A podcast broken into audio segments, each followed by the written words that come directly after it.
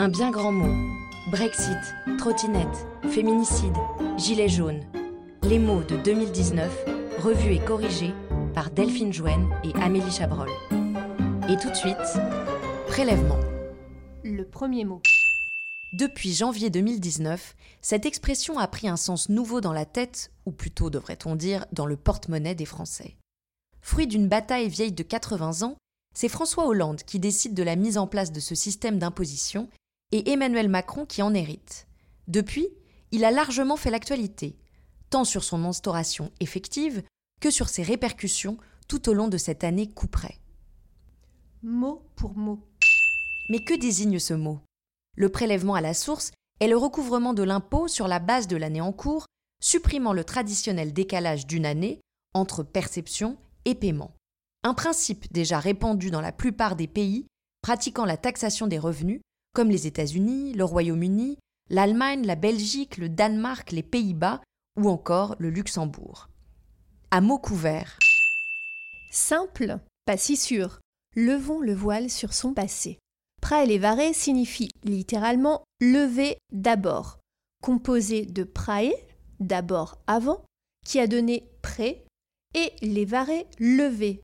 Ainsi, dès l'origine, ou disons plutôt à la source du mot, le verbe signifiait déjà lever avant.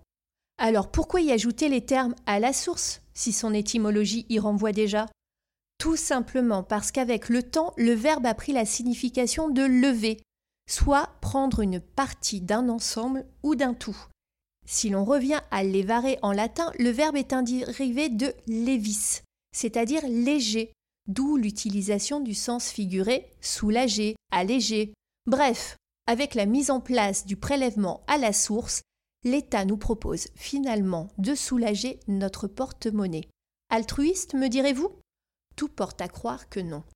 Le fin mot de l'histoire. Si l'on fait l'exercice inverse, à savoir traduire en latin le mot prélèvement, on obtient praequipere, lever préalablement une portion sur le total. Or, qu'a donné ce mot en français? Le verbe précipiter. Celui-ci connaît plusieurs acceptations en fonction de leur contexte.